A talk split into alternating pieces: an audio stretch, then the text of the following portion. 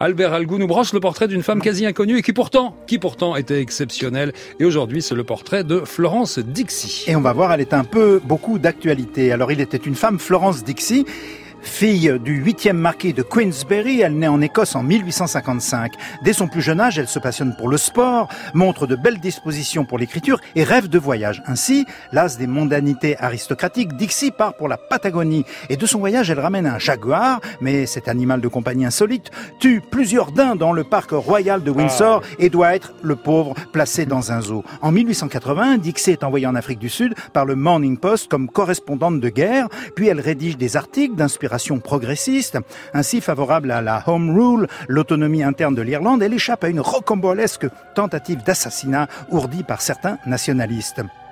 Quasi contemporaine de la suffragiste Emmeline Pankhurst, Dixie s'engage aussi dans le rude combat pour l'émancipation civique des femmes. Elle propose l'égalité des sexes dans le mariage, le divorce, la mixité dans l'éducation. Elle est membre de la National Union of Women's Suffrage Societies, pardon pour mon accent, revendiquant le droit de vote pour les femmes. En 1890, Dixie publie Gloriana ou la Révolution de 1900, qui peut être considéré comme un des premiers romans de science-fiction féministe dont l'héroïne Gloriana se fait passer pour un homme afin d'être élue à la Chambre des communes, à la suite de quoi les femmes obtiennent le droit de vote. Florence Dixie joua aussi un rôle déterminant dans la fondation du football féminin. Et c'est à ça où je voulais en venir. C'est en Écosse, le 7 mai 1880, que se déroule le tout premier match de football féminin.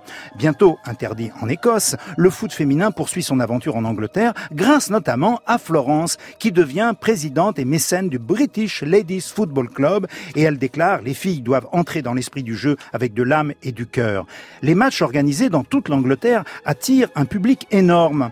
Ainsi, le 23 mars 1895, au stade Crouch End, le premier match officiel du British Ladies Football Club contre une équipe nord-londonienne, eh ce match se dispute devant un public de 15 000 personnes. Mais dès le début des années 20, les instances masculines refusent d'admettre des licenciés féminines qui doivent alors s'organiser en fédérations et ligues indépendantes en Angleterre comme en France.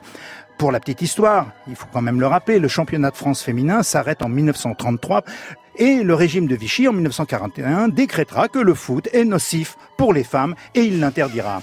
Il bah faudra attendre la fin des années 60 pour assister au renouveau du foot féminin. Les fédérations anglaises, françaises et allemandes reconnaissent officiellement cette pratique en 1969. À partir de là, le nombre des licenciés augmente rapidement. Donc l'histoire du foot féminin, il est lié à l'histoire du féminisme et c'est important de le rappeler. Florence Dixie meurt en 1905. Total respect pour Florence Dixie.